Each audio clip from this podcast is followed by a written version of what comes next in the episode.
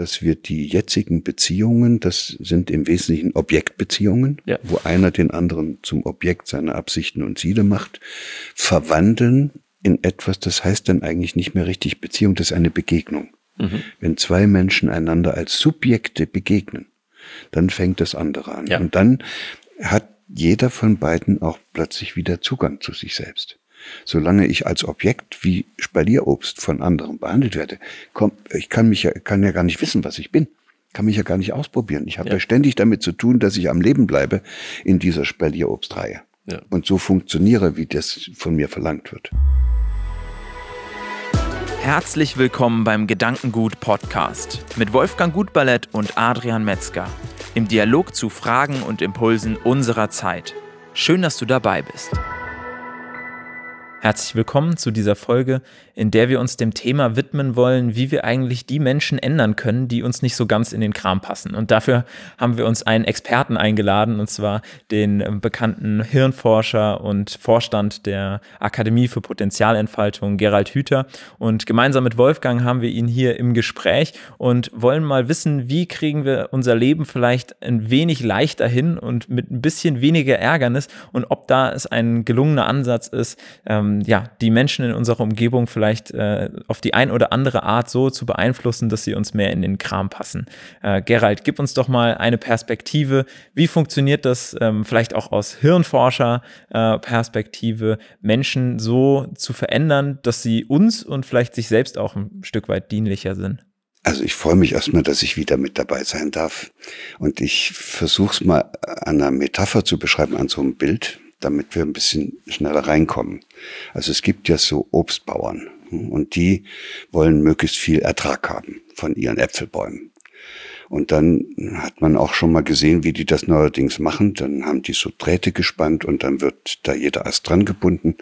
Das nennt man dann Spalierobst. Und am Ende haben sie auch ziemlich viele Äpfel.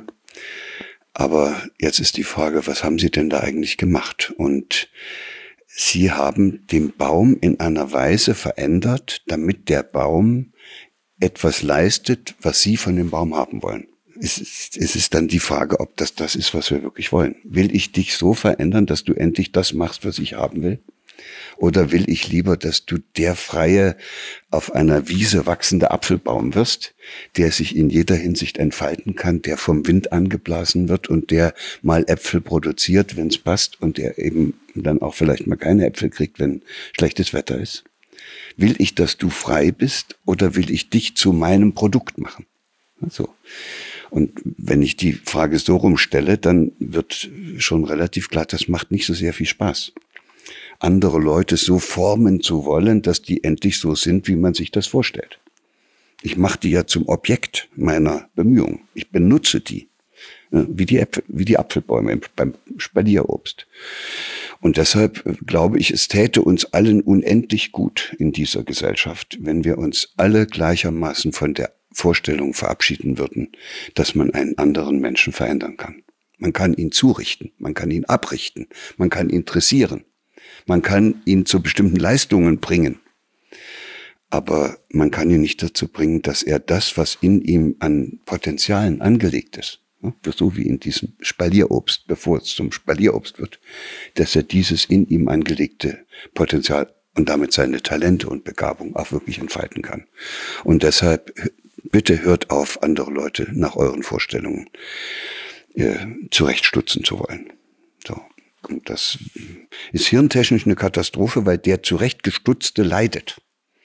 Ja, und der muss in sich selbst, damit er deinen Vorstellungen entspricht, also das Kind will den Vorstellungen der Eltern entsprechen, es will dann auch als Schüler in der Schule den Vorstellungen und Anforderungen der Schule genügen. Es will als Mitglied der Peer Group den anderen sozusagen recht sein, damit es dazugehören kann. Und da zwingen wir auf diese Art und Weise das Kind oder den Heranwachsenden dazu, dass er lebendige Bedürfnisse in sich, die er auch noch hat, unterdrücken muss, damit er endlich in solche Gemeinschaften reinkommt. Damit die Mama und Papa ihn richtig lieb haben, strengt er sich in der Schule an. Damit er in die Peer Group rein kann, lässt er sich ein Tattoo stechen. Das ist alles, das sind alles keine freien Entscheidungen. Das ist alles Spalierobst. Mhm. Und deshalb würde ich sagen, hören wir auf, andere verändern zu wollen. Mhm. Und wenn wir uns angucken wollen, was dabei rauskommt, im Zirkus wird das ja vorgeführt. Aber selbst im Zirkus sind die inzwischen so weit, dass die sagen, wir wollen nicht mehr solche dressierten Tiger und Löwen sehen.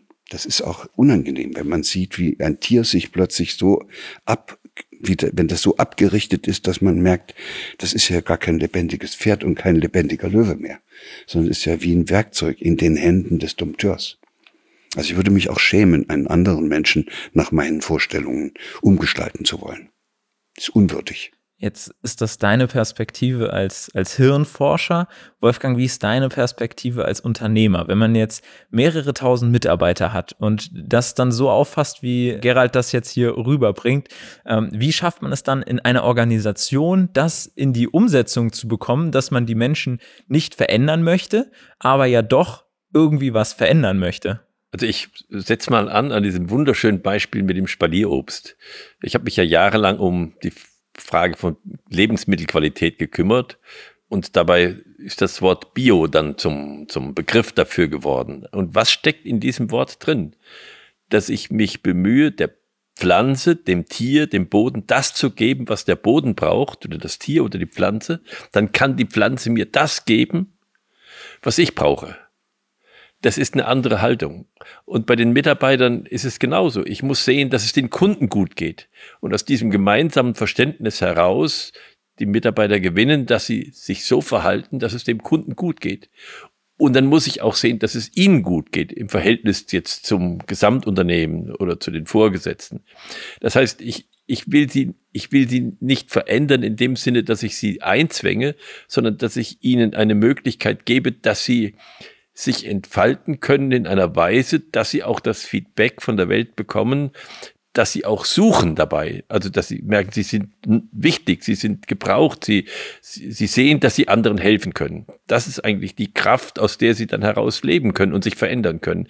Also, die kommt sozusagen von der anderen Seite, die Kraft. Sie kommt nicht von der Seite, dass ich jetzt sie hinschiebe irgendwo, sondern dass sie sagen, wenn du das so und so machst, dann kommt dir was entgegen. Und das spüren Mitarbeiter natürlich von, von allen Seiten. Und ich glaube, das, das müssen wir verstärken. Also da kommen wir sozusagen zum Anziehenden, anstatt sie irgendwo hinzuschieben.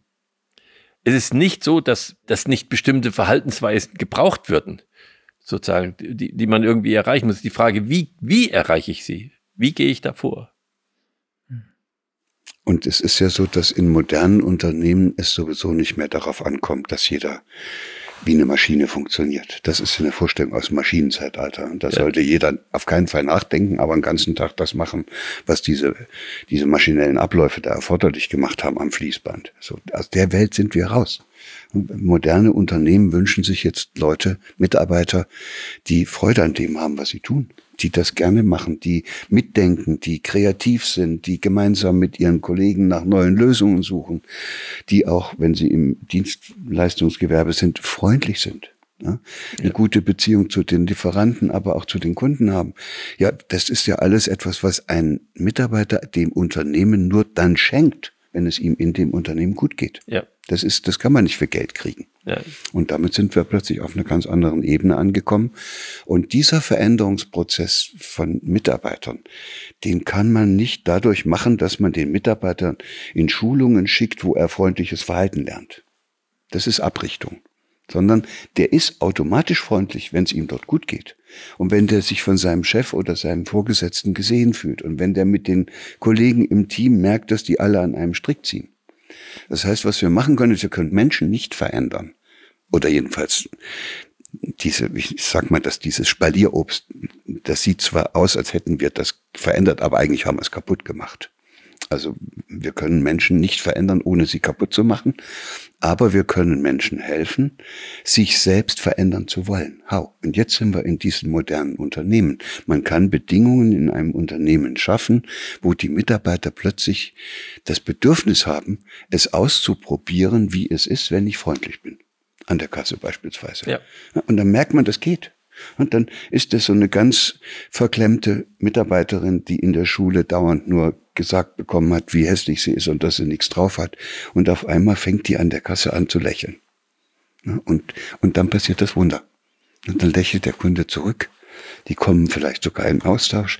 Der Kunde kommt gerne wieder und der, das Unternehmen macht mehr Profit. Ja. So.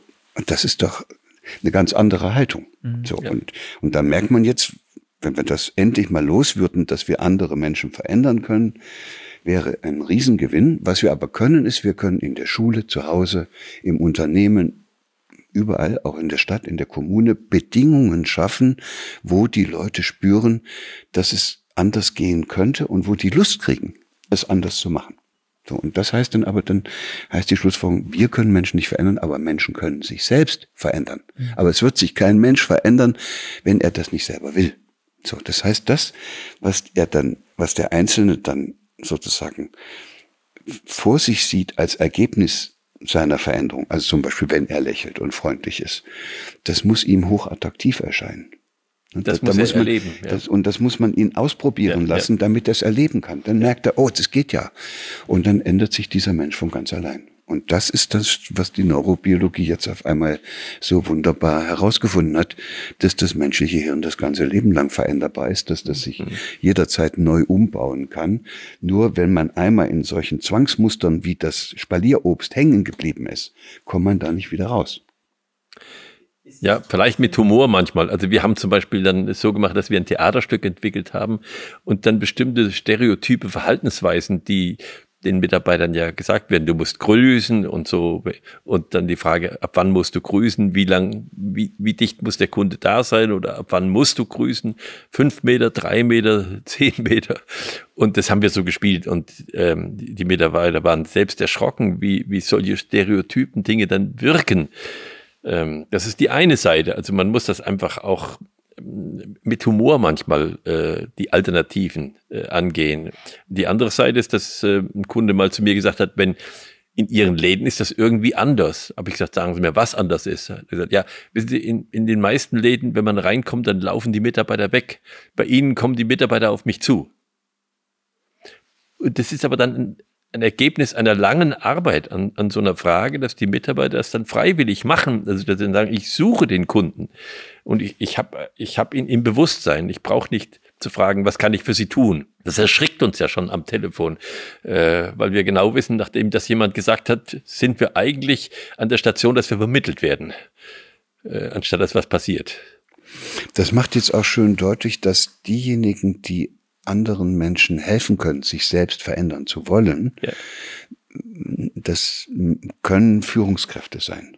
Also das, das können, also ich kann ja nur Rahmenbedingungen für andere schaffen, dass, damit die sich entfalten, wenn ich da äh, eine gewisse Macht habe und wenn ich auch bei mir bin und wenn ich selbst stark bin. Ich kann andere Menschen nicht helfen, stark zu werden, wenn ich selber schwach mhm. bin. Das heißt, so eine bedürftige Führungskraft, die dauernd die Anerkennung seiner Mitarbeiter braucht, die kann das ja gar nicht. Die muss die in Abhängigkeit halten und das machen sie dann üblicherweise mit Zuckerbrot und Peitsche, wie im letzten Jahrhundert. Interessant finde ich aber auch den Aspekt, dass auch Mitarbeiter äh, in der Lage sind, äh, Einfluss auf das, auf die innere Einstellung ihrer, ihrer Vorgesetzten zu nehmen. Hm. Ja, und da sind wir jetzt an so einer Frage, die vor, vor allen Dingen diese jungen Leute interessiert. Wie ändere ich meinen Papa? wenn der mir dauernd auf den Nerv geht mit seinen ganzen Ratschlägen. Oder wie verändere ich einen Lehrer, der dauernd denkt, er müsse mich kontrollieren und mir alles Mögliche verbietet.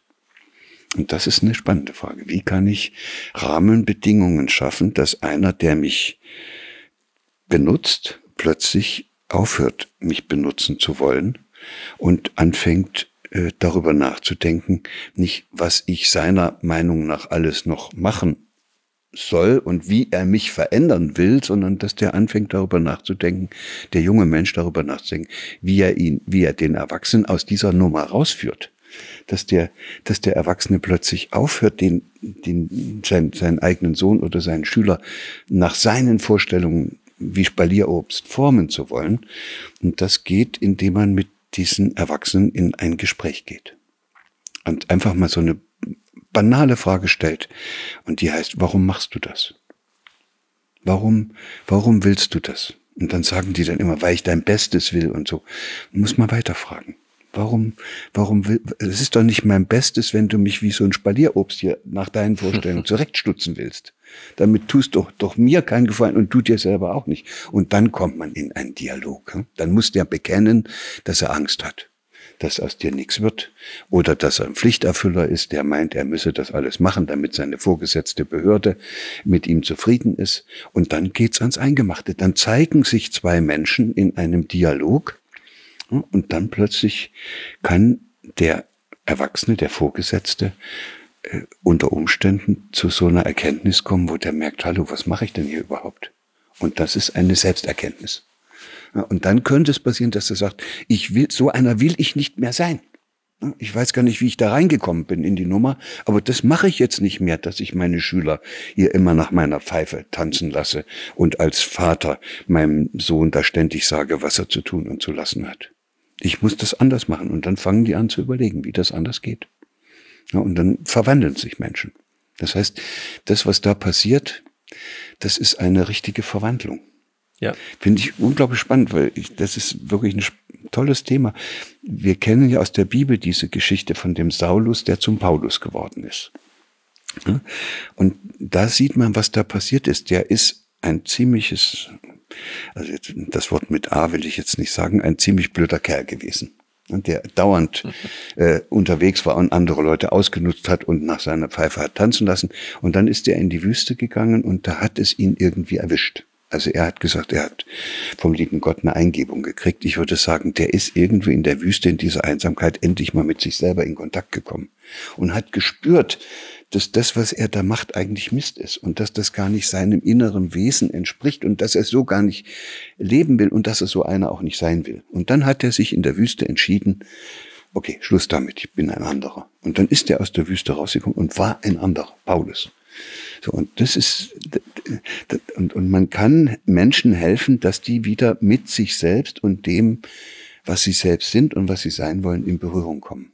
Und dann vollzieht sich keine Veränderung, sondern das ist so tiefgreifend, das ist eine Verwandlung. Man erkennt dann seinen Papa gar nicht mehr wieder oder die Lehrerin.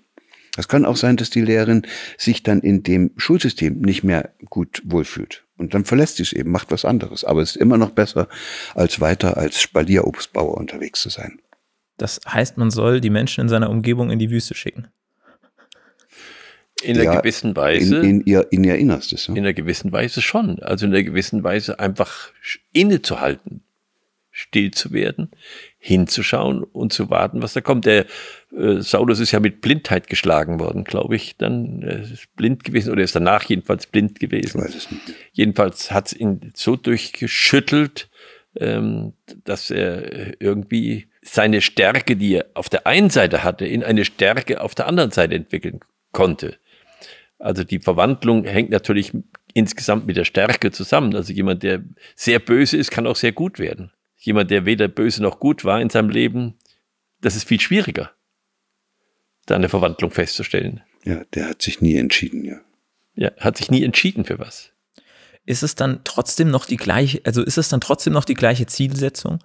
Ähm, Gerald, du hast jetzt davon gesprochen, die, ähm, die Rahmenbedingungen zu verändern, in der die Person dann sich selbst verändern kann oder mit ihr in Gespräche zu gehen, habe ich dann trotzdem noch die Zielsetzung, den anderen Menschen zu verändern und dann einfach nur auf eine andere Art und Weise das, das Herangehen zu wählen. Also einfach, ich sag mal, ein neues Management-Tool, um dann sozusagen die Mitarbeiter dazu zu bringen. Werden wir dadurch menschlicher oder schaffen wir es einfach nur besser zu trainieren und dann aus einem, ähm, aus, eine, aus einer tieferen ähm, Überzeugung des anderen heraus, dass der sich selbst verändert, aber dann doch irgendwie sich nach den Vorstellungen verändert, die wir wollen? Oder inwieweit müssen wir akzeptieren, dass wenn wir dann bei der Veränderung, die wir vielleicht angestoßen haben, durch die Rahmenbedingungen, die wir geändert haben, dann vielleicht auch derjenige einen Weg einschlägt, der uns jetzt noch weniger passt als das, wie es vorher gewesen ist? Das ist jetzt ein ganz Wunderpunkt, den du da ansprichst, weil die Psychologie inzwischen so weit ist, dass die Lehrgänge anbieten, wo Führungskräfte lernen, wie sie äh, bei dem anderen Gefühle erzeugen, bei den Mitarbeitern Gefühle erzeugen können durch ganz bewusste Mimik und Gestik und dann üben die das alles ein und das sieht aus wie Zuwendung. In, in Wirklichkeit hm. ist das nur eine ganz geschickte äh, Spalierobst-Zurechtschneiderei. Deshalb äh, ist diese Frage nur mit einem einzigen Begriff zu beantworten. entweder es geht dir darum, andere zu benutzen, dann bleibst du ein Spalierobstbauer und auch wenn du bessere Scheren und bessere Werkzeuge hast, oder es geht dir darum, dass dir der andere am Herzen liegt und dass er die in ihm genau. innewohnenden Potenziale entfaltet. Und dann nimmst du diese Werkzeuge und die brauchst du auch gar nicht. Die, dann nimmst du die nicht und brauchst sie auch nicht. Und deshalb reduziert sich das dann fast auf so was Einfaches, dass ich sage, dass man als Führungskraft, als Eltern, als Schüler, als Unternehmer seine Geführten, die, die man ja aber dann nicht mehr führt, äh, die wichtigste Intention, die man da haben sollte, sei ja wäre ja die, dass man sich selbst als Führungskraft unnötig macht und dass man denen hilft, in ihre eigenen Potenziale zu kommen, dann können die selber Verantwortung übernehmen und das äh, entsprechende, äh, die entsprechenden Fähigkeiten herausbilden. Und dazu muss man die Leute mögen. Das ist jetzt, kommt man, man merkt richtig, wie es stockt. So. Man muss, glaube ich, einen anderen Menschen mögen, damit man ihm helfen kann, einen eigenen Veränderungsprozess zu durchlaufen. Ja, ja. Bei Paulus war das der, der glaub, Gott, der, von hast. dem er sich geliebt wusste. Genau. Der hat es gemacht und äh, in unserer heutigen Zeit ist es vielleicht so, dass wir auch nochmal gucken müssen, ob wir unsere Art und Weise des Umgangs miteinander mal aus dieser Art von wechselseitiger Benutzung herausgehen, herausnehmen können und dann gucken können, ob es nicht irgendwas gibt an dem anderen, was man mag. Man muss ja nicht den ganzen ne, Menschen mögen, aber irgendwas ist an jedem Menschen dran, was man mag. Und dann spricht man eben diesen Anteil an. Und ja. plötzlich kommt dann der ganze Mensch hinterher, weil er ja da dran hängt. Frü früher hat, äh, haben wir dieses Sprichwort gehabt, äh, wie es in Wald rein halt, so schallt's zurück. Das konnte man dann immer ausprobieren, wenn das Echo zurückgekommen ist, so als Kinder. Ne? Und ähm, das hat Gandhi viel äh, höher auf einer ganz anderen Ebene ausgedrückt. Aber ich ändere mich, ich, ich schicke ein anderes Signal, nämlich ich möchte, dass es dem anderen gut geht. Und wenn ich das mit einer gewissen Ernsthaftigkeit im Auge habe, dann werde ich auch einen Weg finden, dass er das irgendwie merkt und dass er dann sagt, ja, ich möchte auch, dass es dem gut geht. Und dann geht der Prozess auf einmal anders herum. Und das rumzudrehen, das ist, ähm, das ist gar nicht so einfach. Manchmal gehört ein bisschen Humor dazu, dass man über diese Schwelle wegkommt. Humor ist wie ein Tänzchen machen mit dem anderen sage ich immer. Das heißt, ich wechsle mal die Position. Und ich sage, wenn es mir gut gehen soll, möchte ich, dass es ihm gut geht. Dann wird es auch mir gut gehen. Und, und wenn ich das mache, wenn ich, wenn ich sozusagen diese Perspektive wechsle, dann komme ich manchmal über einen Punkt, wo ich sage, da kann ich mich eigentlich nur noch ärgern, dass man über diesen Punkt dann wegkommt. Also es geht eigentlich darum, dass wir die jetzigen Beziehungen, das sind im Wesentlichen Objektbeziehungen, ja. wo einer den anderen zum Objekt seiner Absichten und Ziele macht, verwandeln in etwas, das heißt dann eigentlich nicht mehr richtig Beziehung, das ist eine Begegnung. Mhm. Wenn zwei Menschen einander als Subjekte begegnen, dann fängt das andere an. Ja. Und dann hat jeder von beiden auch plötzlich wieder Zugang zu sich selbst. Solange ich als Objekt wie Spalierobst von anderen behandelt werde, komm, ich kann mich ja, kann ja gar nicht wissen, was ich bin. Kann mich ja gar nicht ausprobieren. Ich habe ja. ja ständig damit zu tun, dass ich am Leben bleibe in dieser Spalierobstreihe. Ja. Und so funktioniere, wie das von mir verlangt wird. Und deshalb Begegnung. Schönes Bild mit dem Spalierobst. Spalierobst. Mhm. Hm. Aber manchmal, man braucht solche Bilder, damit ja. man sich's gut vorstellen kann. Danke. Ja, vielen Dank euch beiden für diese Impulse. Danke, Gerald, dass du uns hier besuchen gekommen bist im Gedankengut Podcast. Vielen Dank dir als Zuhörer, Zuschauer. Ich hoffe, du konntest das ein oder andere für dich mitnehmen. Ich konnte auf jeden Fall einiges für mich mitnehmen und vor allem diesen, diesen Schluss mit der Begegnung ist, glaube ich, was, was wir uns so ein bisschen hinter die Ohren schreiben können und uns überlegen können, welche Beziehungen wir in Zukunft als Begegnungen ausleben wollen. Vielen Dank auch an dich als Zuschauer, als Zuhörer. Wenn du beim nächsten Mal wieder dabei sein willst, schau gerne auf YouTube YouTube in den Gedankengut Podcast oder ansonsten auf der Podcast-Plattform deines Vertrauens. Wir freuen uns, wenn du beim nächsten Mal wieder mit dabei bist.